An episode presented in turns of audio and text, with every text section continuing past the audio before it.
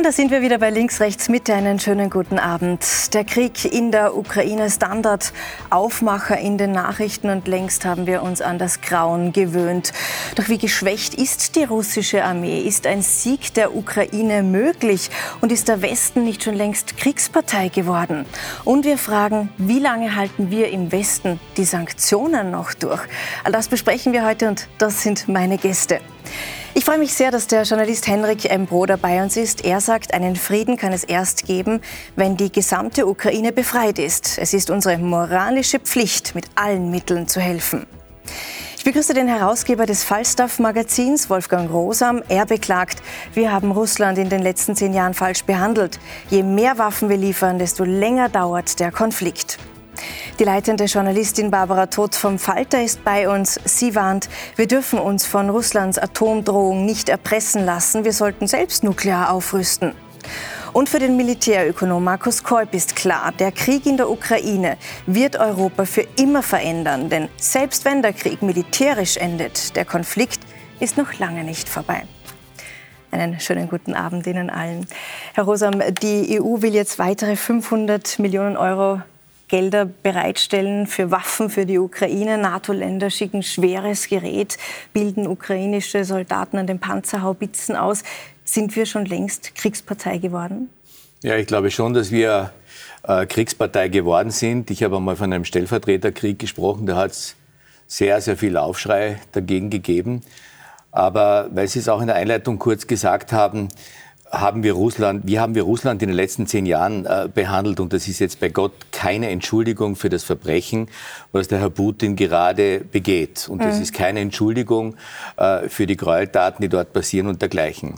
Aber äh, man muss schon einmal sagen, 1990, als Gorbatschow den, den, den Fall der eisernen, des Eisernen Vorhanges möglich gemacht hat, hat der Genscher schon gesagt, äh, die NATO wird nicht weiter vorrücken. Also das ist irgendwo schon in diesen Gedanken gewesen. Äh, als, als in den Anfang der 60er Jahre äh, die Russen in der Schweinebucht äh, die Raketen gegen Amerika ge, äh, gerichtet haben, da hat es einen Riesenaufschrei gegeben und das, wir waren am, am Beginn des Dritten Weltkrieges. Und es ist Gott sei Dank nicht dazu gekommen, weil die Amerikaner natürlich mit Recht sich in einer äh, unmittelbaren Bedrohung gefühlt haben. Alles keine Entschuldigung. Schnitt. Wenn man weiter nur Waffen zu liefern bereit ist und keinen anderen Gedanken hat, frage ich mich schon, wer beginnt und wann beginnen wir mal, das Ganze zu Ende zu denken? Wie lange soll das dauern?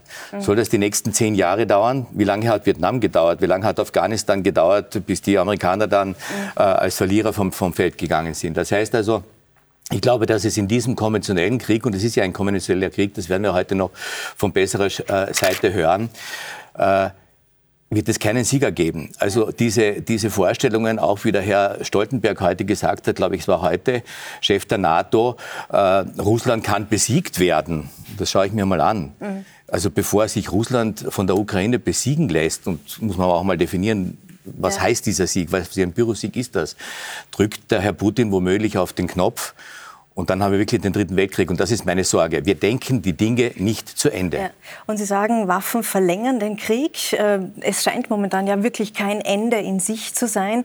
Das heißt, äh, das Leid der Menschen geht weiter, die Zerstörung geht weiter. Und manche sagen jetzt an dieser Stelle, ein, ein ungerechter Frieden ist immer noch besser als der gerechteste Krieg. Also würden Sie den Ukrainern raten, einen ungerechten Frieden zu akzeptieren?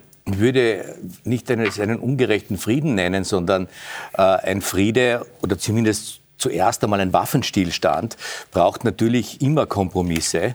Äh, das Erste wäre für mich einmal wichtig, dass zu schießen aufgehört wird und dass aufgehört wird, permanent nur Waffen zu liefern und man hat keine andere Idee, wie man, wie man zu einem Waffenstillstand und zu späteren Friedensverhandlungen kommen kann. Es gab ja ganz am Anfang des Konflikts die Idee äh, einer Neutralität und neutraler Zonen der bereits besetzten Gebiete und dergleichen. Natürlich kann man nicht von den Ukrainern verlangen, ja, gebt halt der Ruhe und, und, und, und äh, findet euch damit ab, dass das jetzt russisches Gebiet ist. Natürlich kann man das nicht verlangen. Genau, das aber dazwischen, ja, aber dazwischen gibt es ja noch etwas anderes und ich kann nicht von einem Ergebnis sprechen, wenn ich mich noch nicht an den Verhandlungstisch gesetzt habe.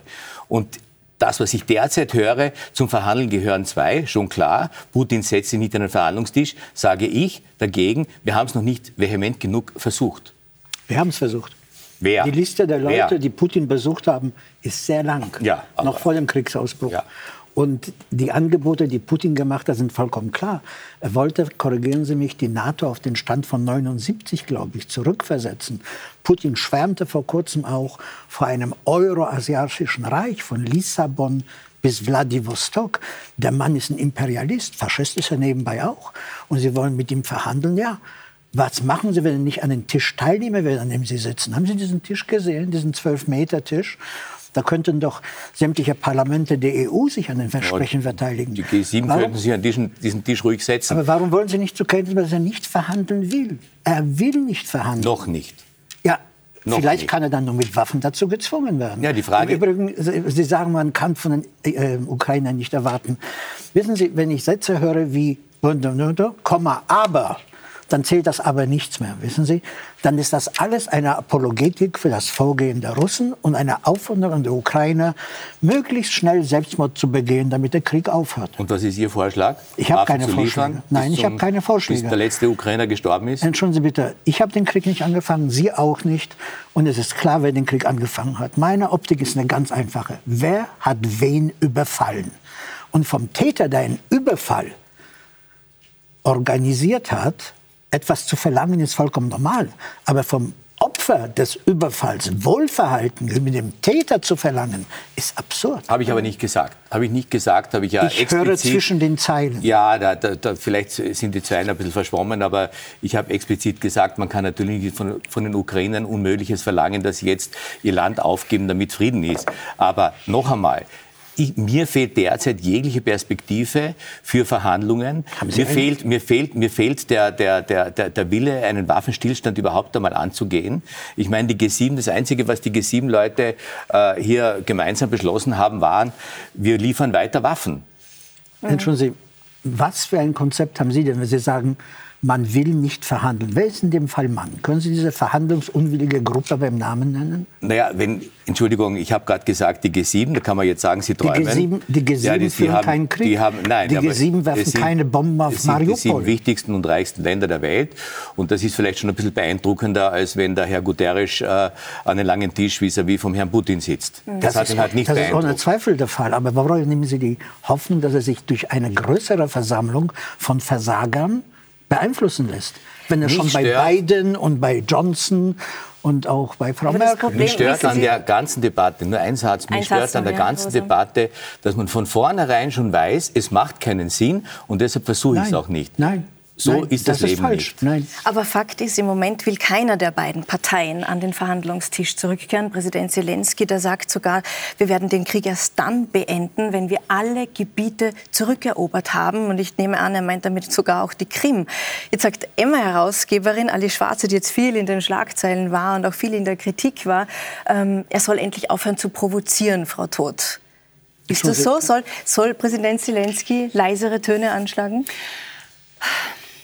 Also ist das eine Provokation, wenn er das sagt? Er versucht natürlich ähm, den Anspruch, mit dem er auch in die Wahlen gezogen ist, umzusetzen. Ähm, das sind natürlich sehr hohe Ansprüche. Also jetzt quasi die Rückeroberung all dessen, was 2014 von Russland schon de facto besetzt wurde, ist ein sehr, sehr hoher Anspruch. Also was mich sorgt an der Debatte oder an, an, am Stand jetzt ist, dass wir eigentlich zwei revisionistische Kräfte haben, die Ukraine und Russland. Russland ist der Angreifer, keine Frage. Aber auch die Ukraine stellt jetzt natürlich durchaus revisionistische Ansprüche. Wieso ist das revisionistisch? Weil sie zum Status quo ante zurück wollen? Genau. Das ist revisionistisch? Ja, ich würde es so bezeichnen. Ja. Also würden Sie Aber doch Herr, den Ukrainern raten, nein, um ihre Souveränität Und Herr Broder, ich fand es spannend, weil Sie gesagt haben, ähm, ja, aber das darf momentan, das, das gilt für sie nicht. Also die Diskussion, die sich jetzt zwischen ja, Ihnen beiden entspannt hat, ist, ist ja im Wesentlichen, nein, nein, das ist ja im Wesentlichen Diskussion, die wir hatten, alles schwarzer offener Brief und dann gab es eine Gruppe von anderen Intellektuellen, die auch einen offenen Brief geschrieben haben. Da stehen dann zwei Positionen gegeneinander und das führt genau zu dem, was wir jetzt hier beobachten konnten, nämlich dass man sich quasi gegenseitig aufschaukelt und eskaliert und am Ende äh, sieht man eigentlich keinen Ausweg doch, mehr. Doch, ich glaube, der Ausweg klar. ist schon dieses Ja, aber. Waffenlieferungen, ja, natürlich. Ja. Aber, aber keine glaub, schweren Waffen? Nein, nein, warten Sie. Und Panzer, aber Herr ohne Bruder, Munition? fallen Sie mir nicht dauernd ins Wort. Entschuldigen Sie bitte. Ja. Ich habe mich hinreißen ja, lassen. Ja, ja aber. Nehme ich als Kompliment. Das mache ich sehr gerne. Waffenlieferungen, ja, natürlich. Aber, und ich finde, das Aber ist ganz, ganz wichtig, aber welche Waffen, wie lange, wie lange ist das sinnvoll? Und das sind Fragen, die ich mir nicht zumute zu beantworten. Ich glaube, da sitzt ein Experte hier, der so etwas besser beantworten kann, weil das sind wirklich militärstrategische, geopolitische Entscheidungen, wo ich mir nie anmaßen würde, ein Urteil zu fällen. Aber, aber ich finde dieses Ja, nein, nein, nein, ich finde dieses Ja, aber sehr wichtig. Und ähm, Stichwort Revisionismus, ähm, das ist etwas, was Herfried Münkler im Interview mit dem Falter gesagt hat, ja. dass wir hier von und? zwei revisionistischen Mächten sprechen. Und ich glaube, Herr Münkler ist jetzt nicht die schlechteste Quelle. Entschuldigen Sie bitte, Herr Münkler kann sagen, was er will. Es muss trotzdem nicht stimmen. Er ist nicht in Nein, aber ich darf ihn ja wohl auch zitieren, ja, wenn ich der Meinung bin, dass er eine sehr kluge Sache gesagt hat. Ja, Sie können aber auch David Irwin wir doch zitieren. Bitte unseren Experten okay. bei dieser wichtigen Frage mit rein in die Diskussion, die Frau Todt gerade angesprochen hat. Kann man das so differenzieren, Herr Kolb, Sie als Militärökonom? Waffen, ja, aber welche, wie lange, wohin? schlage Gibt es den Moment, wo es dann keinen Sinn mehr macht, weil es hm, eben wirklich ja. nur mehr Leid verlängert? Also vielleicht, wenn wir uns etwas alle beruhigen könnten am Tisch und vielleicht zu, wir zu, einer, zu einer, sachlichen äh, Diskussion zurückkehren, dann, dann erkläre ich das äh, gerne. Also ähm, natürlich können wir das beurteilen. Wir können es zunächst mal an Artikel 51 der UN-Charta beurteilen oder ganz allgemein nach Chapter 7 der UN-Charta. Ähm, jedes Land der Welt, ich sage das immer wieder, hat das Recht, ein Land, das völkerrechtswidrig überfallen wird, zur Hilfe zu kommen, auch und gerade mit militärischen Mitteln. Aber das mit heißt, Verteidigungswaffen? Mit Verteidigungswaffen, genau. Das ist gedeckt von Artikel 51 der UN-Charta. Sind wir aber mittlerweile schon bei schwereren Geräten. Ja gut, aber ich meine, jetzt müssen Sie halt gucken, was, handelt, um, was für schweres Gerät handelt es sich. Und das schwere Gerät, das im Moment geliefert äh, wurde, da können Sie jetzt sagen, na gut, Panzer können beides sein. So wie die Ukrainer sie aber im Moment einsetzen, ist es zur Defensive. Ähm, Artillerie kann auch beides sein, aber die Ukrainer setzen Artillerie ein, um die russischen Positionen zurückzudrängen. Also das ist im Moment wirklich ein eine Verteidigung, zunächst mal aus der Stellung. Äh, sie geht allmählich über auch in die Verteidigung aus der Bewegung. Es ist aber jetzt nicht so, dass die Ukraine äh, aktiv russisches Territorium mit zum Beispiel Kampfflugzeugen angreifen würde. Ich habe das ja schon vorhin gesagt, Kampfflugzeuge, das ist eben eine heikle Frage. Ähm, aber ähm, wenn wir jetzt anschauen, wer liefert Waffen, dann sind es nicht nur die G7. Also wir sehen mittlerweile Systeme aus Holland äh, in der Ukraine. Wir sehen die amerikanische M77, also die äh, 777, Entschuldigung, die Artillerie. Ähm, wir sehen die slowakischen Systeme, äh, wir sehen die T-72 aus Polen. Also das ist eigentlich so ein, ein buntes Sammelsurium äh, an Systemen, das hineinkommt in die Ukraine. Aber die, Ukraine setzen sie, die Ukrainer setzen sie eben ein, um, äh, ja, um die militärischen Folgen dieses Überfalls zu mhm. neutralisieren. Also insofern ist das nicht revisionistisch, es ist eine Verteidigung ihrer territorialen und staatlichen Integrität. Und wenn Sie jetzt sehen, was Russland ja äh, gemacht hat 2014, ist ebenso völkerrechtswidrig, äh, gewisse Teile der Ukraine zwar nicht zu annektieren, aber zumindest zu besetzen. Und bei der Krim war es ja mhm. dann tatsächlich nach russischer Auffassung eine Annexion, die aber international nie anerkannt wurde. Das heißt, es sind also bestenfalls umstrittene Gebiete, äh, deren Status sich jetzt möglicherweise durch die Kampfhandlungen dann äh, ändern wird. Mhm. Falls es tatsächlich zu einem solchen äh, ukrainischen Rollback, wie Zelensky es angekündigt hat, äh, kommen sollte, was wir ja nicht wissen, was vom Kriegsverlauf natürlich abhängt. Die Ukrainer wollen jedenfalls nicht aufgeben. Die wollen kämpfen. Die stehen mit ihrem Leben für ihr Land ein. Aber müsste sich äh, Herr Bruderpräsident Zelensky, der jetzt auch gesagt hat, erst bis wir alles zurückhaben, müsste er sich nicht jeden Tag selber fragen und mit sich ganz hart ins Gericht gehen. Wie lange noch? Wie lange noch will ich die ganzen Toten in Kauf nehmen für das Land? Die Zerstörung, die Städte, die in Schutt und Asche liegen, die Traumata, die Folter. Müsste er sich nicht das jeden Tag auch fragen? Ich glaube, er fragt sich das jeden Tag. Außerdem kann ich mich schlecht in ihn hineinversetzen. Ich weiß nur, wer angreift und wer sich verteidigt. Und wir können nicht den Angegriffenen für das Blutvergießen verantwortlich machen, das die Angreifer veranstaltet haben. Ohne jedes aber. Übrigens nur ein kurzer Zwischensatz. Das Zitat, das Sie vorhin zitiert haben, besser der schlechteste mhm. Frieden. Als der gerechteste Krieg, ja. ja. Äh, das haben Sie von Frau Ulrike Garot und mhm. die hat das von Cicero und Cicero hat es ganz anders gesagt. Also, wie hat es denn gesagt? Das müsste ich jetzt erstmal nachsehen, aber so wie es Frau Garot zitiert hat und wie Sie es rezitiert haben, so war es nicht. Nein, es geht in der Tat darum, dass man die Parteien beim Namen benennt. Und es reicht nicht zu sagen, dass zwei revisionistische Kräfte sind, die aufeinanderstoßen. Sonst hätte man sagen können, sowohl das Dritte Reich wie auch die Amerikaner waren auf Expansion bedacht. Zwei expansionistische Mächte. Objektiv stimmt das ja auch. Die Frage ist nur, wofür. Aber Sie können nicht Herrn, Put äh, Herrn, Herrn Zelensky fragen, ob ihm die Opfer nicht leid tun. Wir müssen die Frage an Putin richten. Und ich glaube, dass immer mehr Russen auch die Frage an Putin richten. Und eine Option, wenn Sie wollen, wenn Sie wollen, eine Möglichkeit. Sie haben danach gefragt. Ich denke, dass im Kreml, ich denke, ich spekuliere, ich vermute, dass im Kreml schon die Messer geschliffen werden, äh, mit denen der Untergang von Herrn Putin eingeleitet wird. Und ich, wissen Sie, wir können jetzt eine Wette eingehen. Ich denke, der nächste oder übernächste Präsident wird Nawalny heißen. Ich glaube nicht, dass er zwecklos und ohne Absicht Habe ich überhaupt kein Problem ja. damit. Äh, also es gäbe schon Möglichkeiten. Die einzige Möglichkeit, die jetzt bestünde, das Blutvergießen zu beenden, ist eine ganz einfache. Die Russen ziehen sich auf ihr Territorium zurück und dann ist der Krieg vorbei. Und das sollten Sie freiwillig machen? Nein, nicht freiwillig. Deswegen sollten wir Waffen liefern, um die Freiwilligkeit zu befördern.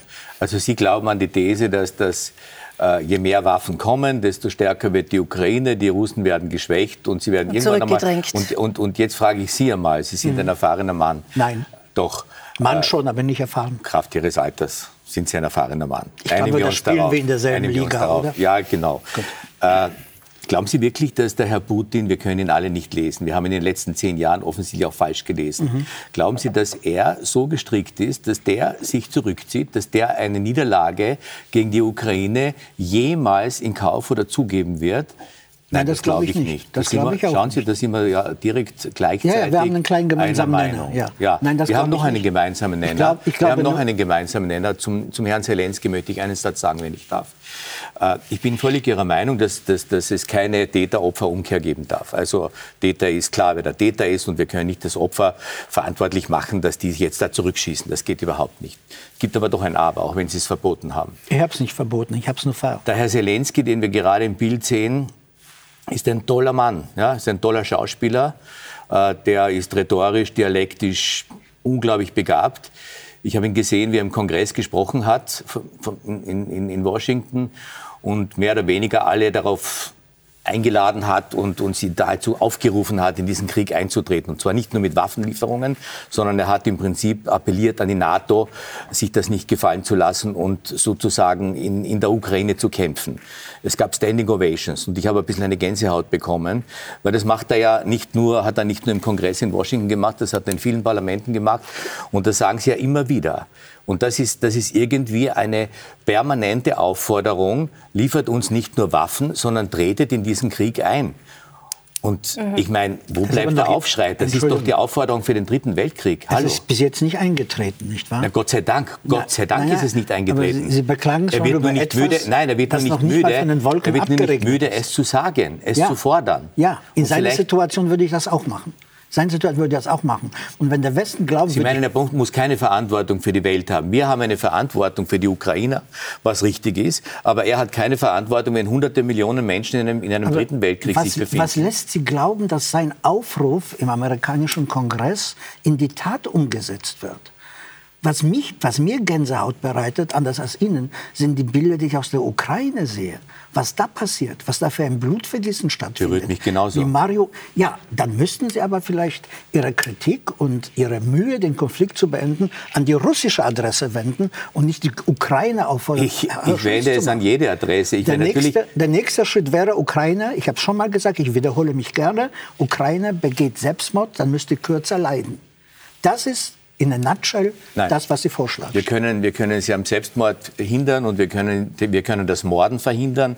Nur die Welt muss sich hier einig sein, diesen Krieg unter allen Umständen so schnell wie möglich zu beenden. Und diesen Willen sehe ich nicht. Womit? Ich sehe nur Waffenlieferungen und keine Verhandlungen zu einem Waffenstillstand. Womit da möchte ich gerne Mannerwaffen oder womit beenden? Ja. Womit kann so ein Angriff Es gibt auch etwas anderes als nur Waffenlieferungen. Da möchte ich gerne jetzt an dieser Stelle den Experten reinholen, Herr Kolb. Denn interessant ist schon, zu Beginn des Krieges, da haben wir einen Präsident Zelensky erlebt, der ja verhandelt hat, tatsächlich noch verhandelt hat, also nicht er persönlich, aber seine Teams. Und er war tatsächlich noch bereit, darüber zu sprechen, über die Neutralität seines Landes. Davon ist nichts mehr über. Woher nimmt er jetzt dieses neue Selbstbewusstsein? Ja, einerseits läuft die Operationsführung natürlich viel besser äh, insbesondere auch äh, viel besser als viele westliche Kommentatoren es erwartet haben. Wir erinnern uns an die Anfangsphase des Krieges, outgunned, outnumbered, Ukraine wird schnell unterliegen, beziehungsweise, naja, kämpft nicht so lange. Ne? Wir sollten dann schon wissen, wann es Zeit ist aufzugeben. Und ich glaube, viele haben sich da sehr, sehr weit aus dem Fenster gelernt und, und auch sicher die, nicht nur die Waffenlieferungen des Westens unterschätzt, sondern auch den Widerstandswillen der Ukrainer. Das mhm. ist ein ganz, ganz wichtiges Thema. Äh, die Ukrainer kämpfen hier nicht einfach für irgendein abstraktes Ziel imperialer Größe, wie es vielleicht den russischen Soldaten vermittelt wird. Sie kämpfen um ihr Überleben. Mhm. Nicht nur ihres Staates, sondern auch um ihr eigenes Überleben, um ihre eigene Bevölkerung. Und es gibt ihnen natürlich ganz andere Möglichkeiten.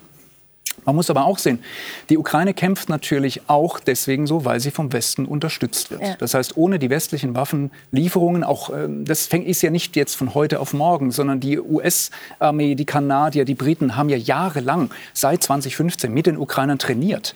Genau weil die Ukrainer äh, gesagt haben, irgendwann kommt da noch mal was. Mhm. Ja? Und äh, auch weil die Ukrainer natürlich aus allen Wolken gefallen sind 2014, weil, wo ja diese Armee quasi kollabiert ist. Ja? Und dann gab es natürlich auch Militärtrainings, die sich jetzt eben auszahlen, ja? wo ja. sie merken, wie viel besser die geworden sind in der taktischen Operationsführung.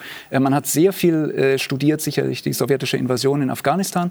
Wo, ja? Also mhm. man, man sieht gewisse taktische Parallelen, ähm, wie eben mit, mit kleinsten, improvisierten, billigsten Mitteln es gelingt, auch einen äh, äh, konventionell überlegenen Gegner empfindliche Verluste zuzufügen. Mhm. Man darf sich aber trotzdem nicht der Illusion hingeben, dass der Krieg jetzt einfach so schnell vorbei wäre, schon gar nicht durch moralische Appelle oder Appelle an Verhandlungsbereitschaft, weil keine der Seiten kann verhandeln. Putin kann im Moment nicht zurück.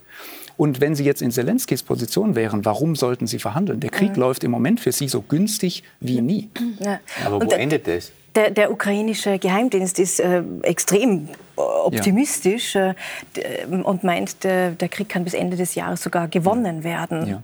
Ist das realistisch? Also ich denke, es, es ist zu früh, äh, solche Begriffe wie gewinnen äh, in den Mund zu nehmen, genauso wie es zu früh ist, äh, Begriffe wie Friedensverhandlung in den mhm. Mund zu nehmen. Da sind wir noch lange nicht. Ja. Wir sind möglicherweise in einigen Wochen an einem Wendepunkt des Krieges.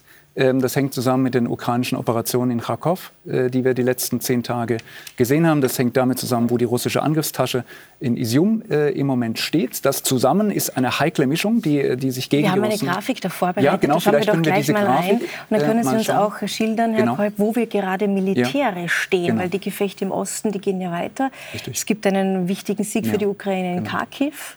Also wir, ähm. wir können hier sehen, diese Karte ist eigentlich schon fast, äh, fast veraltet. Also ähm, oh. nach, nach äh, unbestätigten Berichten muss man dazu sagen, ähm, haben die Ukrainer heute äh, nördlich von Kharkov die russische Grenze erreicht. Das heißt, das, was hier noch äh, zwischen dem gelben, ähm, gelb markierten Gebiet und dem unmittelbar nördlich angrenzenden rot schraffierten bis zur russischen Grenze, was da vorhanden ist, das ist mittlerweile äh, überwiegend unter ukrainischer Kontrolle. Was man hier nicht sieht auf der Grafik ist der Fluss Siversky Donetsk ähm, der, hier, äh, der hier entlang fließt. Und ähm, wenn wir von dem, äh, von dem blauen Kreis hier bei, dem, bei diesem Eck, wo diese gelbe Fläche hineingeht, noch etwas nach Norden schauen, da liegt die Stadt Wovtschansk. Und von dort läuft die russische Logistik durch zu dem Angriffskeil bei Isium, den wir, das wir da in der Mitte mhm. äh, sehen. Das ist im Moment die Hauptstoßrichtung der russischen Kräfte. Da stehen etwa 22 taktische Bataillonsgruppen, also ein riesiger Verband von Menschen und von Fahrzeugen.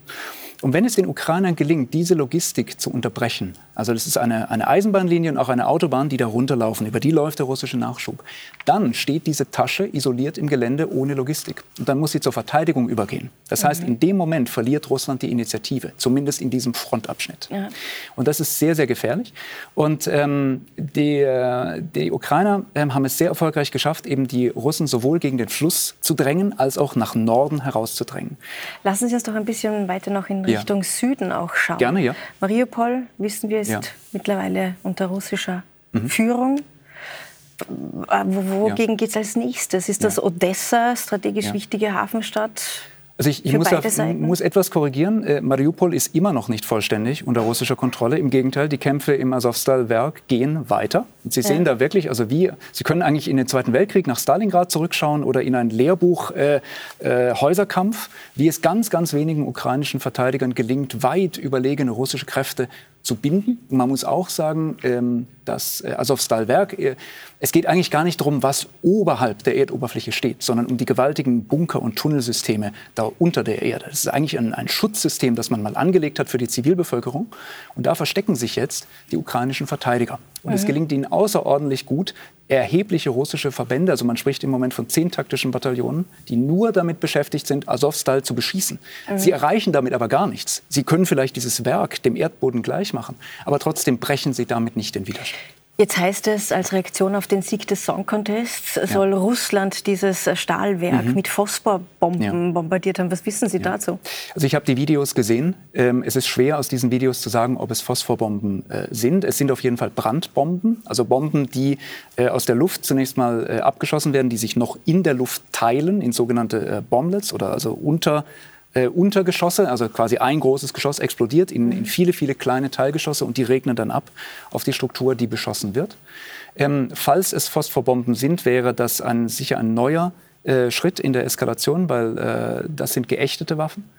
Ähm, aber selbst wenn es, ähm, wenn es ihnen gelingt, auch mit solchen Mitteln das Azovstal-Werk zu beschießen und wesentlich zu beschädigen, es macht keinen Unterschied, solange die Ukrainer in diesen Bunkern und in diesen Tunnelsystemen sich weiter verstecken können. Aber darf ich eine Frage an den Experten stellen? Also ich ja. bin ja fasziniert, Sie haben eine tolle Analyse jetzt gegeben des Ist-Zustandes. Äh, aber wenn wir mal nach vorne blicken, ich meine, ja. ich kann mich erinnern, die Amerikaner haben, haben seinerzeit in Vietnam auch mit ungeheurer militärischer Überlegenheit gekämpft und die Waffen sind immer schlimmer geworden. Irgendwann haben sie Napalm ja. eingesetzt und, und, und, und, und alles in Brand gesetzt und sie haben trotzdem verloren und mussten von da entziehen. Äh, kann uns so etwas blühen? Es wird immer schlimmer, die Waffen werden ärger, weil ich meine, was wird denn ein Mann wie Putin machen, wenn er sieht, dass er in den konventionellen Kampf nicht mhm. weiterkommt? Ja. Er muss doch ärgere Waffen einsetzen, oder wie ist, wie ist da Ihre Prognose? Nein, das muss er überhaupt nicht. Also zunächst mal, ähm, was die Russen gerade abgeschossen haben, ist kein Napalm. Ähm, der Ukraine-Konflikt lässt sich in dieser Form nicht vergleichen mit dem Vietnamkrieg, weder von der Taktik noch von der Operationsführung. Ähm, und es gibt auch keinen Automatismus hin zu irgendeiner russischen Eskalation. Ich weiß, die Medien kolportieren das ständig, nach dem Motto, demnächst Dritter Weltkrieg, demnächst Atomkrieg und so weiter. Ähm, man muss aber äh, ganz klar sagen, ähm, atomare Abschreckung funktioniert nach einem einfachen Prinzip. Wer zuerst schießt, stirbt 30 Minuten später. Das wissen auch die Russen, das wissen auch die Amerikaner. Die Russen haben übrigens in ihrer Nukleardoktrin, ob sie es glauben oder nicht, explizit eine No-First-Use-Politik. Das mhm. heißt also, die Russen haben in ihrer eigenen also die Militärdoktrin. Wissen, was ihnen blöd, wenn Nein, sie sagen einfach, ähm, wir setzen Atomwaffen ein, falls der russische Staat oder das russische Mutterland in seiner Existenz bedroht ja. sein sollte. Die Amerikaner haben übrigens nicht mal das. Die haben sogenannte Strategic Ambiguity. Also die sagen, möglicherweise würden wir es nicht als Erste einsetzen, aber wir äußern uns nicht so genau äh, dazu. Aber trotzdem, ähm, nukleare Eskalation kann nicht gewonnen werden. Das ist klar. Aber, aber bevor wir hier weiter sprechen, ich, wir, wir, haben, wir, wir, wir reden da gleich noch. Aus. Wir, wir schließen nicht aus, das kann man doch nicht. Den Friedensnobel Nobelpreis bekommen. Nicht mal das können wir ausschließen. Vielleicht aus. können wir ausschließen, dass Sie uns immer unterbrechen. Nein. Wir reden gleich noch näher über diese Bedrohung, die, es hier, die im Raum steht. Aber ich möchte vorher noch kurz auf die aktuelle Lage noch mal zu sprechen kommen, Herr Kolb. Mhm. Ähm, sind es die Ukrainer, tatsächlich, die da alleine kämpfen? Oder welche Rolle spielen da im Hintergrund mittlerweile auch westliche Geheimdienste? Wir wissen, bei der Versenkung der Moskwa, des russischen Flaggschiffs, mhm. ja. da haben die Geheimdienste mitgeholfen. Welche Rolle spielen die mittlerweile?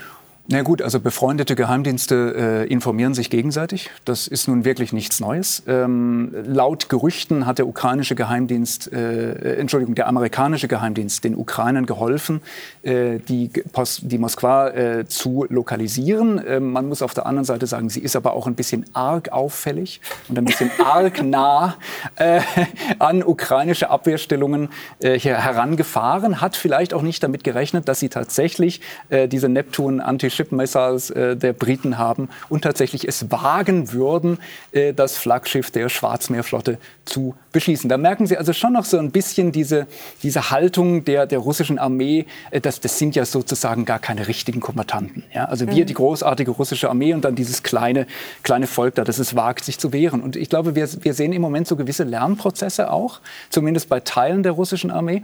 Bei anderen Teilen muss ich sagen, es tut mir leid, sie begehen die gleichen Fehler immer wieder. Also mhm. schon seit Wochen. Äh, oder die gleichen Fehler, die wir schon in der sowjetischen Invasion gesehen haben in Afghanistan. Und ähm, tja, ich, ich würde sagen, die Geheimdienste spielen da die geringste Rolle. Es ist mhm. wirklich eine bessere taktische Operationsführung. Mhm. Und man darf das nicht zu gering schätzen. Jetzt haben wir ja alle gebannt auf diesen 9. Mai geblickt. Ja. Feiertag in Russland, Tag des Sieges über Nazi-Deutschland. Und äh, passiert ist nichts. Also wir haben die alten Klagen mhm. von Putin wieder gehört. Die ja. NATO sei schuld an dem Konflikt. Der Konflikt mhm. sei notwendig. Welchen Eindruck hat denn mhm. Putin äh, am vergangenen Montag mhm. was auf Sie gemacht? Ja. Also Sie haben es eigentlich völlig richtig gesagt. Passiert ist nichts. Und genau dieses Nichts, das ist eigentlich das Interessante. Also es begann zum Beispiel schon damit, dass die Luftparade abgesagt worden ist. Also keine Flugzeuge. Wegen schlechten Wetters Ja, angeblich, ja, ja. Aber es war sonnig bei plus 9 Grad. Ja, blauer Himmel plus 9 Grad. So, und das ist schon ein, ein gewisses Zeichen der Deeskalation, wenn Sie nämlich sagen, wir machen die Parade jetzt nicht so aggressiv und prächtig und mit der großen Luftwaffe, sondern wir machen sie eigentlich, also sie wirkte auf mich fast traurig, fast melancholisch. Das sehen Sie übrigens auch an Putin. Ähm, wenn, wenn Sie ihn sehen, wie er da so läuft oder wie er, wie er blickt, er wirkt ein wenig müde. Ähm, was mir vor allem aufgefallen ist, als er die Blumen äh, abgelegt hat auf die Gedenksteine für die Schlachten des Zweiten Weltkriegs, äh, das hat er mit links getan, und zwar durchgängig, obwohl er Rechtshänder ist. Äh, wirkt auch ein wenig seltsam. Wir sehen hier das Bild. Aber was sagt Ihnen ähm, das? Was ja, man, man spekuliert ja, äh, ob er, also der arme Mann, der hat ja mittlerweile alle möglichen Krankheiten. Er hat Krebs und Parkinson und von, von Steroiden ist er auch abhängig. Ähm, aber es gab eben diese Spekulation und dieses eine Video, wo, er, äh, wo ihn der rechte Arm so zittert. Und äh, daran musste ich denken. Ähm, es ist schwer zu sagen aus diesen Bildern, aber ich würde sagen, legt ein Rechtshänder äh, Blumen mit links ab, ich weiß es nicht. Es, es ist mir einfach aufgefallen. Mhm. Und er saß da mit einer Decke über den Knien, wie ein alter Mann bei Schneefall. Naja, vielleicht war ihm einfach kalt. Aber, ja, aber er war das, der Einzige, dem ja. kalt war. Aber wenn ich noch mal auf das Nichts-Thema zurückblicken äh, darf, also wenn wir uns zum Beispiel erinnern, diese prächtigen Paraden an der Sowjetunion, wo damals die Führung äh, auf dem Lenin-Mausoleum stand und Sie also nicht nur die ganze Führungsmannschaft gesehen haben, sondern auch, äh, wer steht wie weit entfernt. Ja? Damals war das so, wenn jemand fehlt, dann ist es ein Zeichen dafür, dass er in Ungnade gefallen ist oder dass er demnächst aus der Führungsschicht entfernt mhm. wird. Und diesmal haben fast alle gefehlt. Also ich habe mich gefragt, wo ist Bortnikow? Wo ist Patruschew? Wo ist Narischkin? Mhm. Keiner da. Alle weg. Also äh, Shoigu, ja, okay. Wo ist Gerasimov? Der war auch mal eine Zeit lang weg. Ja, der, also es gibt ja dann noch diese Gerüchte, er sei angeblich bei Isium verwundet worden, äh, bei diesem Gegenschlag der Ukraine. Ob das stimmt, weiß niemand. Mhm. Aber es war doch eine auffallende Leere an, ja. an Führungspersonal. Ja. ja. also das war schon auffällig. Jetzt äh, ist es so, dass ähm, auch Finnland mhm. unverzüglich zur NATO will. Da gab es mhm. heute einen Parlamentsbeschluss. Schweden soll folgen. Finnland will sich schützen, teilt mit mhm. Russland eine, eine lange Grenze. Das ist eigentlich ein Szenario, das Putin so nie wollte, oder? Nein, es, es ist also wirklich äh, eine gewaltige historische Umkehr. Also wenn Sie denken, Finnland war ja mal Teil des russischen Zarenreiches, mhm. äh, dann hatten wir die Episode sowjetisch-finnischer Winterkrieg 39-40, dann die Episode sogenannter Finnlandisierung, also wir sind pro forma neutral, aber im Prinzip sowjetfreundlich und wir machen nichts, äh, nichts gegen die Sowjetunion. Ähm, und also man muss jetzt sagen, was, was 30 Jahre finnischer Innenpolitik nicht geschafft haben, das schafft Putin in fünf Minuten. Mhm. Nämlich Finnland zum NATO-Mitglied zu machen. Wenn, wir also, äh, wenn die NATO ja. jetzt Finnland aufnimmt, Schweden ja. aufnimmt, Herr Rosam, und äh, die Ukraine womöglich EU-Beitrittskandidat wird, provozieren wir Putin womöglich mehr, als dass wir ihn einschüchtern? Das wäre mir jetzt in dem Fall gar nicht so wichtig. Ich glaube nur, dass das, äh, wie Sie richtig gesagt haben, äh, er hat alles verloren. Er hat alles verloren. Er hat ja auch das gesamte, äh, man muss ja auch mal sehen, auf welchem Weg Russland war. Die hatten ja gerade einmal dabei, eine Mittelschicht dort auf, aufzubauen und dergleichen. Also das ist ja, mir tut ja das russische Volk auch leid. Ja? Ich meine, die sind natürlich gebrainwashed. Die haben nur eine einzige mediale Informationsschiene, nämlich die staatlich kontrollierte. Und mir tut dieses Volk das seit Hunderten von Jahren äh, nie wirklich Demokratie gelebt hat, äh, echt leid. Und deshalb wehre ich mich auch dagegen, dass man, dass man immer sagt, die Russen. Ja? Mhm. Also es sind, es sind nicht die Russen, es ist der Putin. Ja? Es ist der Putin, da kann man natürlich sagen, ja, sie haben ihn noch nicht umgebracht und sie haben ihn noch nicht gestürzt und so weiter. Das wird auch kaum von der Straße her erfolgen, weil die, so schnell kann man gar nicht schauen, dass man verhaftet, wenn man auf die Straße geht. Das kann wohl, äh, wie der Herr Bruder früher richtig gesagt hat, äh, nur innerhalb des Regimes passieren, wenn es passiert. Äh, das wäre ja ein Hoffnungsschimmer. Aber mir tun die Russen leid. Und ich, ich, ich finde, das, das ist eine, auch eine Hetzjagd. Die hat ja auch am Anfang begonnen mit den Künstlern. Wer nicht sofort sich äh, distanziert hat, irgendwo ja. Putin freundlich war, durfte nicht mehr auftreten. Es ist ja eine Hysterie. Äh, die, die, alles wurde beschlagnahmt von Leuten, die schon 10, 15 Jahre im Ausland gelebt haben, nur weil sie einen russischen Pass hatten. Ich meine, das geht ja auch nicht. Ja? ja. Also, das ist ja auch eine Hetzjagd. Und mir, mir ist das alles zu eindimensional. Mir ist die ganze Diskussion zu eindimensional. Noch einmal, ich will um Gottes Willen keine Täter-Opfer-Umkehr hier provozieren oder andeuten. Aber äh, wir sollten doch ein bisschen die Kirche im Dorf lassen und noch einmal, Ihre Analysen sind toll, Sie, Sie sind messerscharf, aber die Antwort bleiben Sie auch schuldig. Natürlich kann man sie nicht geben, aber ich würde Sie gerne zumindest einmal am Tisch andiskutieren, wo soll es enden? Wo soll es enden, wenn es nicht zu Verhandlungen kommt? Und ich, ich, ich zweifle, dass der Herr Putin irgendwann einmal sagt, okay, ich habe es nicht geschafft, ich ziehe mich zurück und es war halt nichts. Wir reden nicht mehr ja. weiter also darüber. das wird er nicht tun. Sie haben, Herr Rosam, die Sorge, dass es tatsächlich noch zu einer weiteren Eskalation Natürlich. kommt. Dritter Weltkrieg. Wir fahren doch auf einem Eskalationskurs. Ja, dass es womöglich auch zu einem Atomschlag kommt. Ja, auch wenn es im, im, in, einem, in einem Papier irgendwo steht, Papiere sind das Papier nicht wert äh, oder Verträge sind das Papier nicht wert, auf dem sie geschrieben worden sind. Äh, ich glaube das nicht. Ich, ich, ich, ich habe einfach die Sorge, und ich bin, glaube nicht der Einzige, der diese Sorge hat, dass wenn wir einfach nur eine einzige Strategie mhm. haben, nämlich den Eskalationskurs weiterzuführen mit weiteren Waffenlieferungen und, und, und, und in der Hoffnung, irgendwann sind die Russen sozusagen nur mehr zum Rückzug bereit und, ja. und, und suchen das Weite, das ist keine Strategie. Jetzt sagen die US-amerikanischen Geheimdienste, naja, wenn Putin tatsächlich mit dem Rücken zur Wand steht, wenn er sich ernsthaft bedroht fühlt, dann kann man einen Nuklearanschlag nicht mehr ausschließen, Herr Broder. Sie sagen, wir müssen der Ukraine helfen, koste es, was es wolle. Haben Nein, Sie das da habe ich nicht Ihrer, gesagt. Das habe ich nicht gesagt. Aber haben Sie in Ihrer Denke auch, auch eine nukleare Eskalation mit einkalkuliert? Wissen Sie, in meiner Denke spielt der Tod eine permanente Rolle. Und äh, was die atomare Eskalation angeht, das ist ein wunderbares Erpressungsmittel. Das nächste Mal kann dieser kleine Fettwanz von Nordkorea der Welt mit der Atombombe drohen oder die Irren von Teheran werden in der äh, Atombombe drohen, wenn die Europäische Union zum Beispiel ihre Beziehungen zu Israel nicht aufgibt. Also wenn wir jetzt uns auf dieses Angstszenario einlassen, das bis jetzt, gelobt sei der Herr, nur ein Produkt ihrer Fantasie ist, dann brauchen wir gar nicht anzufangen. Und ihre Forderung, es vom Ende her zu denken, erinnert mich an viele Forderungen der extrem erfolgreichen Angela Merkel. Die hat auch immer alles vom Ende gedacht und das Ergebnis also nicht sehen jetzt nicht gedacht. Doch, also das, entschuldigen Sie bitte, das ist so das Deutsche in mir. So, wissen Sie, als die Alliierten im Juni 44, glaube ich, in Normandie landeten, da war das Ende auch noch nicht abzusehen. Es hätte auch schiefgehen können. Und der Sieg über Rommel in der Wüste, das war auch keine Selbstverständlichkeit. Wir können gar nicht vom Ende denken. Ich bitte Sie, wenn Leute vom Ende denken würden, würde zum Beispiel niemand heiraten, weil wir wissen, dass 50 Prozent aller Ehen kaputt gehen. Vom Ende denken heißt, das Leben eingrenzen, es sozusagen auf das Niveau eines Planspiels zu bringen. Das geht gar nicht. In Wien sagen wir dazu, schauen wir mal. Also das ist Ihre These. Ja. Ihre These, also wenn ich sie richtig verstehe, ist, ja. schauen wir mal. Nein. Wie es weitergeht. Nein, nein, halten wir das Leben nicht auf. Ich bitte Sie. Es gab 33 bis 45 gab es eine furchtbare Herrschaft, eine Diktatur in Deutschland und sie hat halb Europa verwüstet und die Folgen spüren wir bis heute.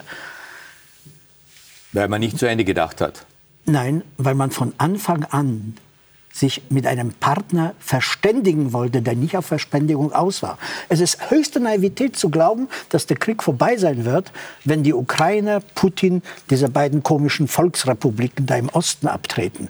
Wissen Sie, entschuldigen Sie bitte, Sie haben vollkommen recht, historische Analogien stimmen nicht, aber ein bisschen ja. schon. Hitler hat sich mit dem Sudetenland nicht zufrieden gegeben. Und die Westlichen, Herr Daladier und der Herr Chamberlain, die dachten alle, damit ist er erstmal zufriedengestellt. Also Nein, sein Appetit Appeasement-Politik. Ja, ja. ja. Also auch Herr Putin wird sich damit nicht zufrieden geben. Nein, und Sie, Sie sagen, Herr Broder, die Angst vor der Atomwaffe ja, ist eigentlich wehrlos. die eigene Waffe. Ja. ja. Nein, es Stimmen macht uns Sie wehrlos und Putin weiß genau, dass er diese Atomangst einsetzt als mhm. Mittel gegen den Westen. Weil im Prinzip da gebe ich Ihnen recht, müssen wir damit rechnen, dass ihm alles irgendwann egal sein könnte. Der auch Punkt. der eigene Untergang. Der Wie bei Onkel Adolf, der wollte auch ganz Deutschland mhm. mit in den Untergang reißen. Das kann schon sein. Aber das andere wird genauso enden. Er wird irgendwann beschließen, wenn er nicht vorher entmachtet wird, die Welt zu zerstören.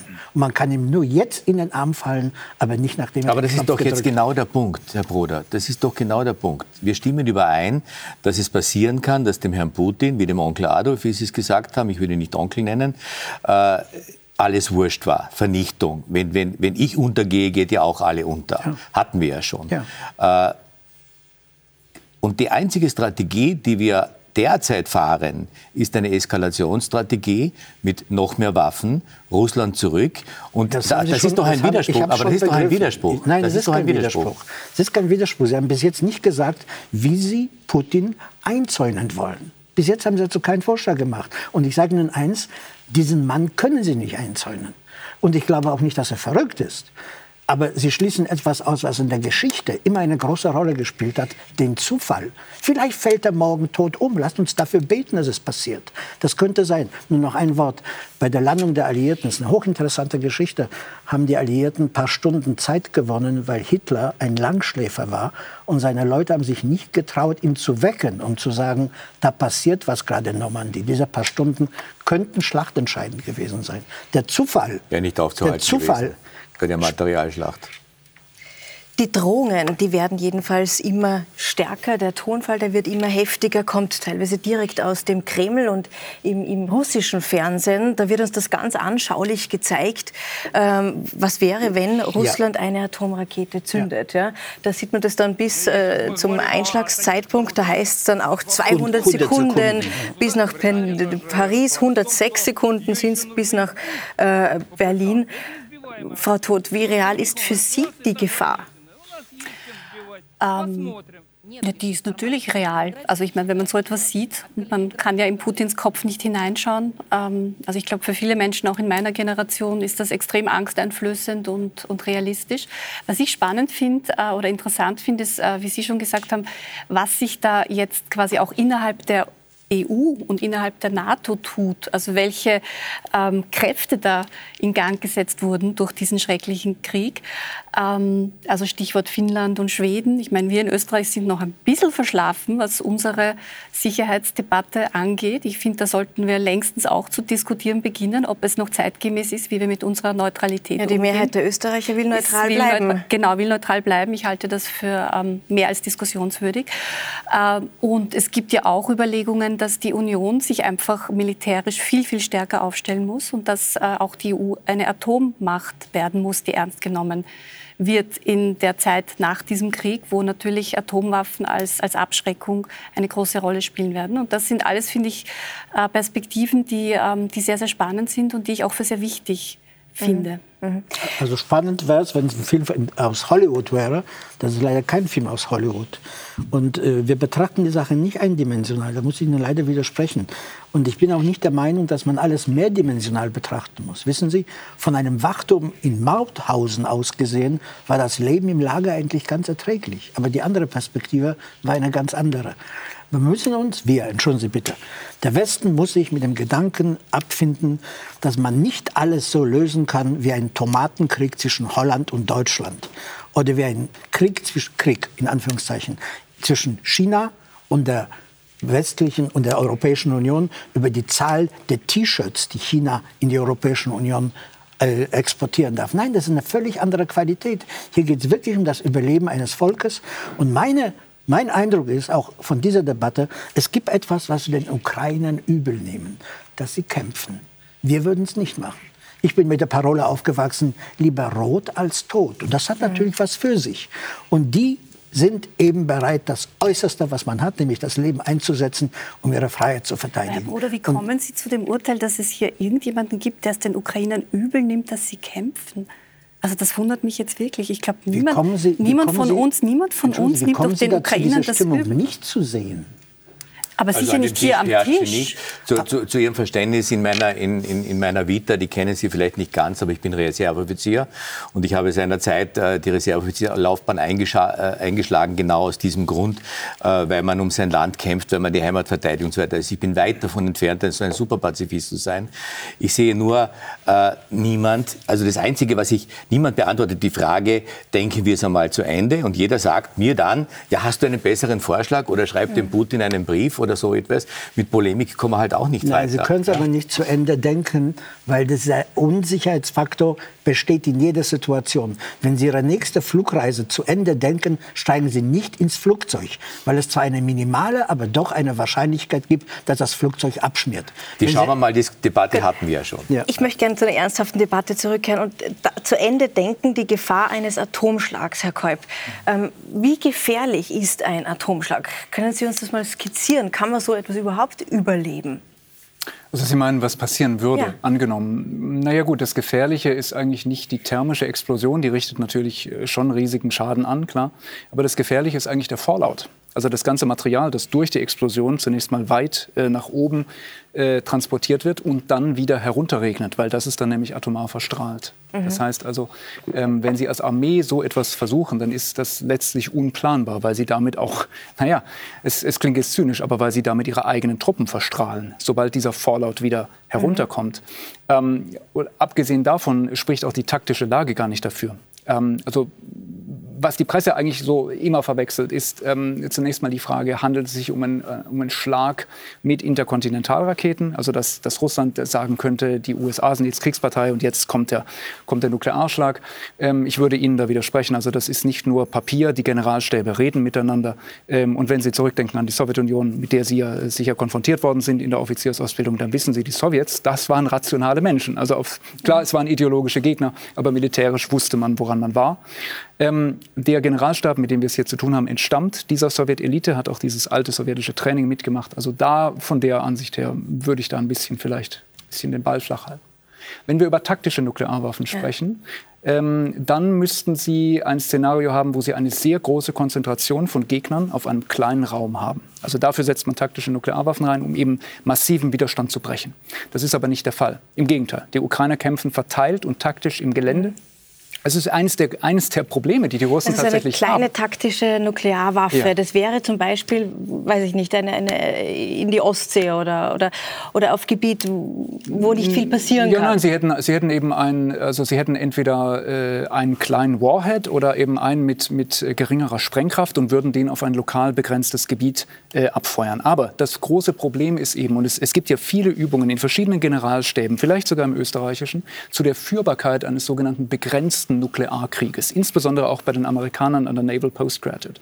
Ähm, und ausnahmslos jedes dieser Szenarien endet immer im Atomkrieg. Das, das heißt, heißt also, einen Atomkrieg kann man eigentlich nicht nein, gewinnen. Auch einen taktischen nicht. Und äh, mhm. das ist ein ganz wichtiger Punkt, den man verstehen sollte. Also falls eine Partei anfangen sollte, taktische Nuklearwaffen ähm, einzusetzen, dann führt das zumindest in allen Planspielen, die mir bekannt sind, ausnahmslos zur atomaren Eskalation. Und das mhm. weiß aber natürlich auch der Gegner.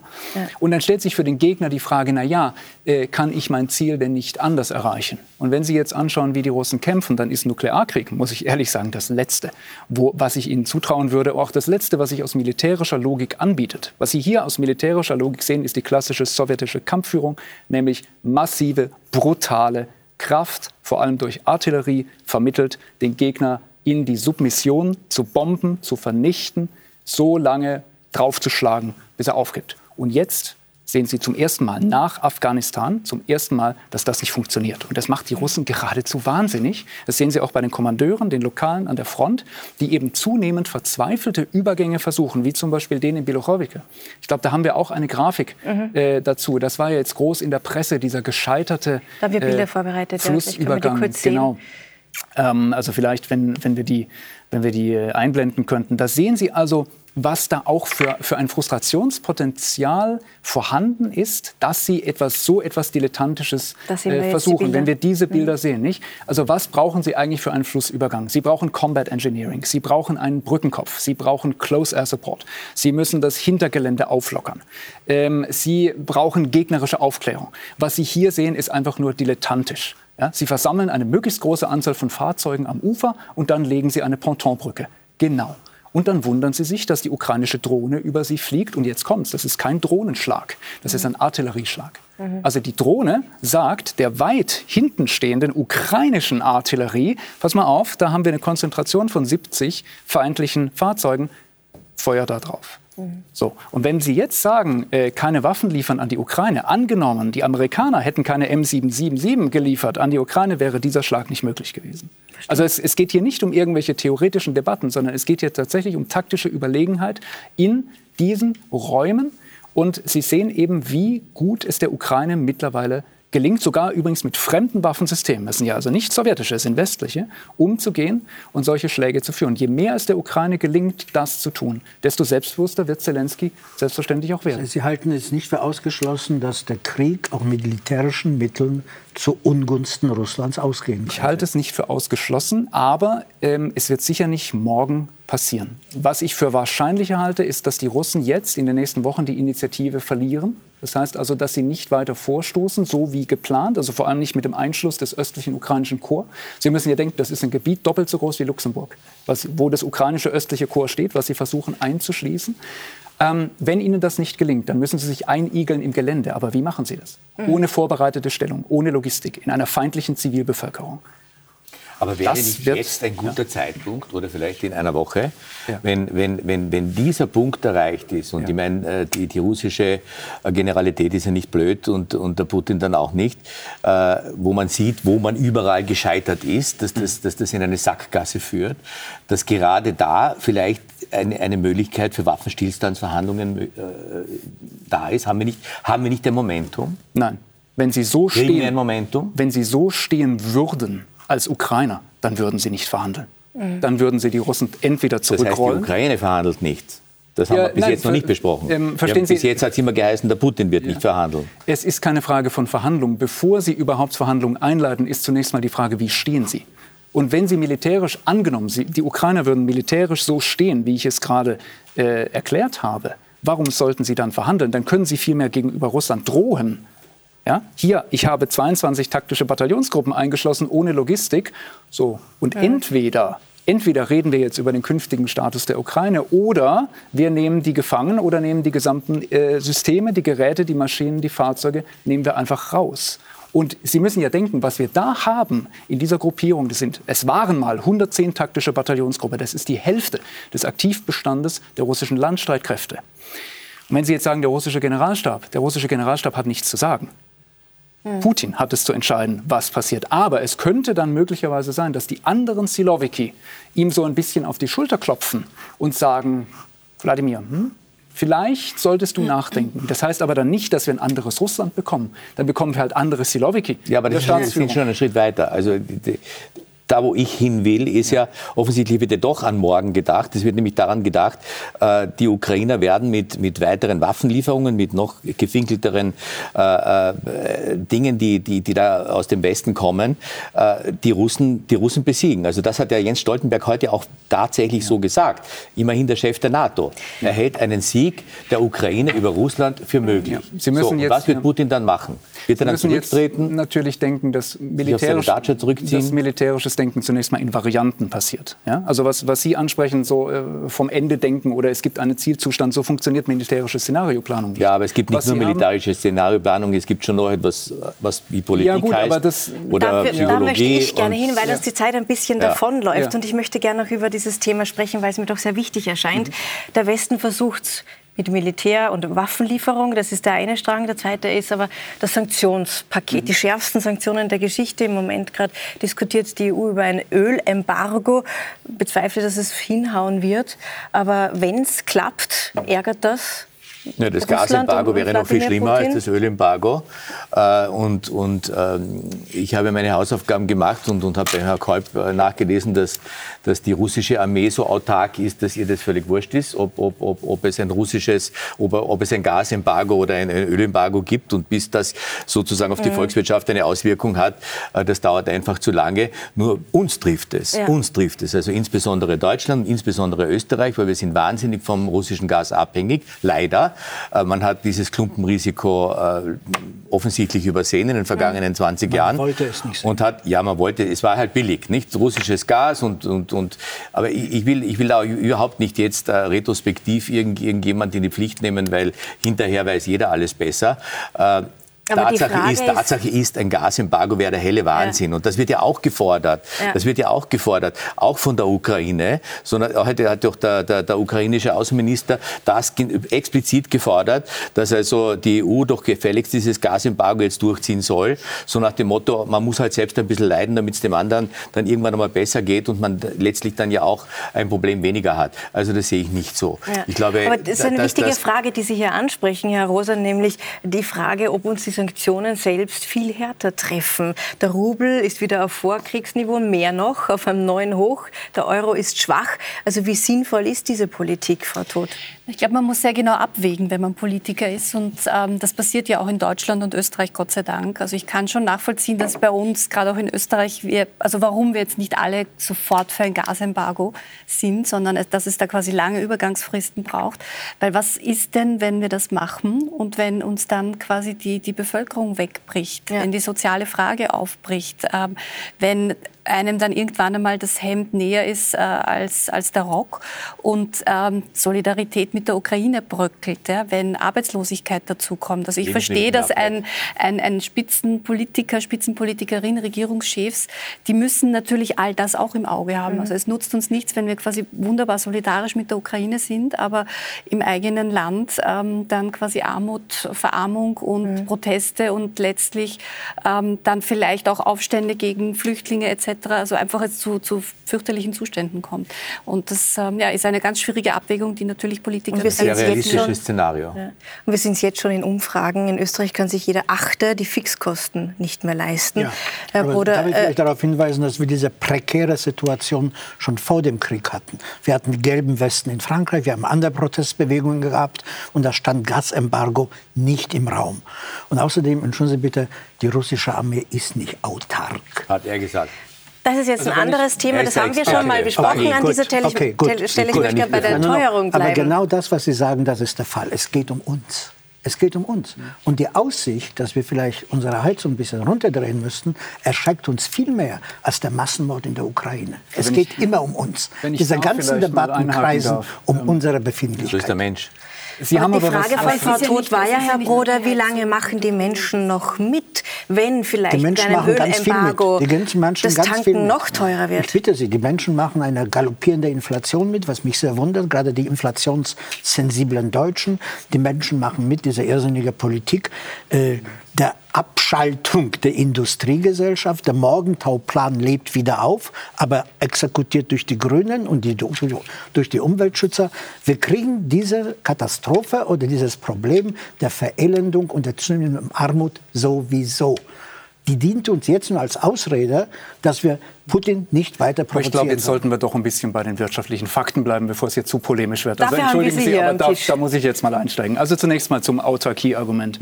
Die russische Rüstungsindustrie ist weitgehend autark, was den Krieg in der Ukraine angeht. Und ich bitte, das genau zu differenzieren. Ja? Äh, wir schauen nämlich bei dieser Kriegführung in die Vergangenheit. Die Sanktionen wirken aber durchaus im russischen Exportgeschäft. Ja? Also wo sie Waffensysteme brauchen, die international wettbewerbsfähig sein sollen. Also das, das zunächst mal zur Korrektur. Und jetzt zu, zu Ihnen. Wir haben keine Hyperinflation in Europa. Wir haben auch keine Massenverarmung in Europa. Und ein Teil, ein Teil, dieser Preisanstiege, die wir beobachten am Markt, ist auch selbst verschuldet. Nämlich dadurch, dass sie allein die Absicht ankündigen, ein Embargo zu erlassen, gehen ihnen natürlich am Futuresmarkt die Preise durch die Decke. Und genau das ist jetzt, was in Deutschland zum Beispiel passiert. Deutschland importiert netto weniger Gas aus Russland, aber dadurch, dass die Preise so explodieren am Futuresmarkt, kommt Russland per Saldo sogar noch mit Plus aus dem Geschäft raus. Was ziemlich ja? absurd ist. Ja. Weil, nein, das ist nicht absurd, das sind einfach Marktkräfte. Deswegen ja, habe ich immer absurd. gesagt, man soll das Gegenteil tun. Man muss die Welt fluten mit Öl und fluten mit Gas, damit die Preise sinken. Das ist die einzige Möglichkeit, wie Sie kurzfristig die Inflation in den Griff bekommen. Das habe ich schon damals gesagt, als ich hier bei Ihnen in der Sendung war und habe gesagt, einer der Schlüssel dafür ist das, ist das Atomabkommen mit dem Iran. Ja, dass der Iran wieder anspringt, als Öllieferant. Und genauso müssten wir zum Beispiel den globalen Gasmarkt entspannen, dass wir neue Lieferanten an den Gasmarkt äh, bekommen. Und wir haben das Problem, dass wir im Moment viel mehr Nachfrage haben am Flüssiggasmarkt, als überhaupt Kapazität da ist. Und das wird mit Abstand bis 2024 so bleiben. Das heißt aber nicht, dass es deswegen zu Massenverarmung oder zu Hyperinflation kommt. Was wir im Moment sehen in Europa, ist eine erhöhte Inflation von ungefähr 7 Prozent. Das stimmt. Aber es ist eine rohstoffpreisinduzierte Inflation, mhm. die über die Energiepreise hineinkommt. Also ich möchte doch bitten, Begriffe wie Hyperinflation. Äh, ich habe nicht von Hyperinflation gesprochen, ich habe von einer galoppierenden Inflation. Oder galoppierende Inflation, ja. Es mag sein, dass genauso falsch ist. Es mag sein, dass Sie zu den Ständen gehören, die den 7% Inflation nicht ausmachen. Den meisten Leuten macht das etwas aus. Und in der Schweiz ist die Inflation bei, glaube ich, 2,4 2,4. Ja, in der Schweiz dämpft der starke Franken etwas die Inflation. Ein gesegnetes Land. Aber die Frage, die sich mir Probleme, jetzt die hatten wir schon vor dem Krieg gehabt. Und es gibt eine Verarmung. Die deutsche Regierung ist jeden Tag damit beschäftigt, neue Entlastungspakete zu schnüren. Demnächst gibt es einen 9-Euro-Tarif, mit dem man quer durch das Land mit der Bundesbahn ja. fahren kann. Die Bundesregierung plündert alle Kassen um die Leute zu besänftigen, um die Auswirkungen der Verarmung eben nicht in die Politik abgleiten zu lassen. Dazu bedarf es keine Hyperinflation wie 29. Das ist es nicht. Was jetzt passiert, und ich bewundere auch, muss ich sagen, erstens Ihre Expertise, völlig im Ernst, aber auch Ihren Optimismus. Sie glauben nicht wirklich, dass die Inflation bei 7 Prozent stehen bleibt. Sie ist jetzt schon höher, je nachdem, welche Güte Sie damit berechnen. Aber einen Punkt möchte ich gerne wiederholen, weil der ist sehr entscheidend, weil wir dauernd von Gasembargo reden und Sie haben vollkommen recht. Genau das Gegenteil muss der Fall sein. Genau das Gegenteil. Und dann, dann gehen die Preise auch runter und dann wird sich das auch wieder beruhigen. Also Verknappung, Verknappung Sie, führt, führt, sich führt die genau Inflation genau. beruhigen wird, erzählt uns die Europäische Zentralbank seit zwei bis Ja, was soll sie denn machen? Sie wird es ja nicht noch befeuern, oder? Nein, nein, nein. Doch, sie hat es befeuert. Der Märkte haben wir ja gerade gesprochen. Es ist eine unglaubliche Befeuerung, Milliarden, Milliarden von Geld zu drucken und zu glauben, das wird nicht zu Preiserhöhungen. Das war aber die, die, die, die Fehlpolitik der letzten Jahre. Aber zurück zu den ja, Sanktionen. Ähm, Herr Kolb, Sie sagen, Sie, ein, ein Ölembargo wird Russland ähm, nicht stoppen. Äh, was, was stoppt denn dann Russland? Also wie sinnvoll sind die Sanktionen, also ich mein, die wir verhängen? Was, was, durch ein Ölembargo passieren wird, ist, dass das russische Energiegeschäft sicher zurückgehen wird in, in der Menge. Es wird sich sicher auch stärker nach Osten ausrichten und man kann eben nicht komplett von West nach Ost substituieren. Aber man muss auch denken, 80 Prozent der russischen Ölexporte sind eben seegebunden, also gehen auf die mhm. Weltmeere und es finden sich immer noch Käufer dafür, Indien beispielsweise. Also so schnell ähm, darf man sich davon keine Sanktionen erhoffen. Was viel stärker wirkt, ist eben der, ähm, der Impact auf die Realwirtschaft. Also wenn Sie jetzt in die russische produzierende Industrie schauen, auch das, was in Russland nie so wirklich funktioniert hat, die Importsubstitution. Also wo bekommen wir westliche Komponenten, Ersatzteile, äh, Logistik her? Mhm. Äh, das merken Sie im Moment massiv. Sie merken es vor allem im Maschinenbau, in der chemischen Industrie. Die russische Zentralbank hat gerade Ende April eine Umfrage dazu gemacht und da berichten bis zu 50 Prozent der Betriebe, es ist schwer oder sogar unmöglich, Ersatz zu finden. Mhm. Ähm, und das wird eben in Russland zu einem Szenario führen, wo sich hier im Westen jeder fürchtet vor, nämlich der Stagflation. Mhm. Aber da muss ich sagen, Russland wird also die ab 23 heißt bekommen. Rezession. Genau, heißt Rezession oder Nullwachstum, ja. aber gleichzeitig starke Inflation. Mhm. Und das ist für Russland ab 23 das Szenario. Also bestenfalls kein Wachstum mehr, sondern Stabilisierung, aber auf, auf plus minus 0 Prozent. Gleichzeitig aber 20 Prozent Inflation. Und dann reden wir über Inflationsraten, die der Bevölkerung wirklich wehtun. Mhm. Was die EZB jetzt, um auf Ihr Argument zurückzukommen, was sie machen muss, ist genau den richtigen Pfad zu finden zwischen einerseits, wir erhöhen die Zinsen, um die Inflation in den Griff zu bekommen. Es ist ja nicht so, dass die EZB machtlos wäre.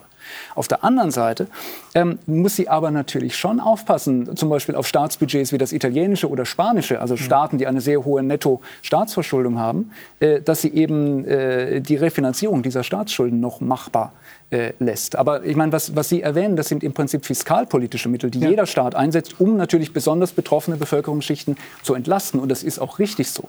Ja, auch in der Schweiz gibt es entsprechende Überlegungen. Das hat nichts damit zu tun, dass, dass Sie jetzt in Deutschland wohnen oder ich in der Schweiz. Das hat was zu tun mit einer gesunden Wirtschaftspolitik.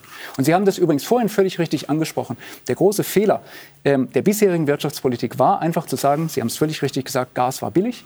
Also wir nehmen das Ganze aus Russland, und wir binden uns einseitig an Russland, weil wir den Eindruck haben, das ist doch eigentlich ein ganz zuverlässiger Lieferant. Und ich habe immer gesagt, Energiegeschäfte von solcher Größenordnung sind keine rein wirtschaftlichen Fragen, sondern geopolitische. Darf ich daran das erinnern, feuert jetzt gerade gegen Deutschland. Der Nord Stream 2-Vertrag wurde unterschrieben nach der Annexion der Krim. Ja. So viel zu der Wirksamkeit und Ernsthaftigkeit ja. der Maßnahmen. Mhm. Ja. Genau. Was erwarten Sie dann? Herr Rosam, ich weiß, Ihr Herz schlägt für die ÖVP, aber manchmal sagen auch die anderen was Schlaues nämlich konkret SPÖ-Chefin Pamela Rendi-Wagner. Sie hat jetzt gesagt, Sanktionen und Waffen reichen nicht, um den Krieg zu beenden. Hat sie also recht, oder? Ja, das ist ein, ein, ein, ein, schöner, kluger Satz, den kann man ja nur unterschreiben. Mein Herz schlägt übrigens für Österreich und nicht nur für die ÖVP. Ich habe auch schon einmal die SPÖ gewählt und ich habe schon einmal, nein, die Grünen habe ich nicht gewählt, aber die SPÖ habe ich schon Sie öfter gewählt. Sie müssen sich gar nicht outen hier nein, nein, an dieser Stelle. Ist, nein, das ist nur, weil es immer so, so eindimensional, ich hasse Eindimensionalität in jeder Beziehung und das ist auch nicht so, dass man immer alles, was die ÖVP gemacht hat, die ÖVP hat 100.000 Fehler gemacht, deshalb sind sie vielleicht auch derzeit dort, wo sie jetzt sind und die Pamela Rendi-Wagner hat ein, ein wunderbares Momentum, weil das Momentum heute schon öfters am Tisch gekommen ist, äh, genutzt, indem sie die Schwäche der ÖVP genutzt hat, um sich selbst in der eigenen Partei stärker zu machen. Und sie war ja schon so tot gesagt und niemand hätte eigentlich gedacht, dass sie äh, als Spitzenkandidatin nächste Wahl gehen wird, 2024, wenn es soweit ist. Äh, jetzt ist sie das und sie hat das sehr clever gemacht. Aber hat sie in der aktuellen Krise, in der wir gerade stecken, hat sie da womöglich mehr Weitblick als die jetzige ÖVP-Mannschaft? Da schließe ich aus, dass irgendjemand bei uns hier einen Weitblick, mehr Weitblick hat als ein anderer. Ich glaube, die Verzweiflung ist groß, was den Weitblick äh, anbelangt. Äh, meine Frage nach dem Morgen kann ja auch niemand beantworten. Es wird immer mit einer Gegenfrage oder provokant sozusagen äh, in den Raum gestellt. Also ich glaube, die österreichischen Politiker spielen hier eine, eine, eine, eine Nullrunde und eine Nullrolle. Äh, trotzdem habe ich es gut gefunden, dass der Herr Nehammer, äh, vielleicht ist das jetzt die nächste Runde, äh, einen Versuch unternommen hat. Da kann man jetzt dazu sagen, was will der kleine Österreicher äh, von, von seinem PR-Berater Kai Dickmann ein bisschen angestiftet äh, in Kiew oder in Russland. Er hat es halt, halt gemacht. Hätte ja sein können, dass, dass der Putin irgendetwas Nettes sagt. Hat er natürlich nicht, war alles Illusion. Musste man dann auch zugeben, hat er auch zugegeben. Es war ein Versuch. Also der Versuch war es wert, sagen Sie. Jeder Versuch ist es wert, ähm. äh, der diese Situation äh, in irgendeiner Form zu verändern ja. imstande ist. Die nächste Runde, die gibt es dann nächsten Sonntag nämlich bei Michael Fleischhacker. Der begrüßt Sie dann nächsten Sonntag hier bei Links, Rechts, Mitte. Für heute bedanke ich mich bei meinen Gästen fürs Mitdiskutieren, bei Ihnen zu Hause fürs Dabeisein und wünsche Ihnen eine gute Woche. Auf Wiedersehen.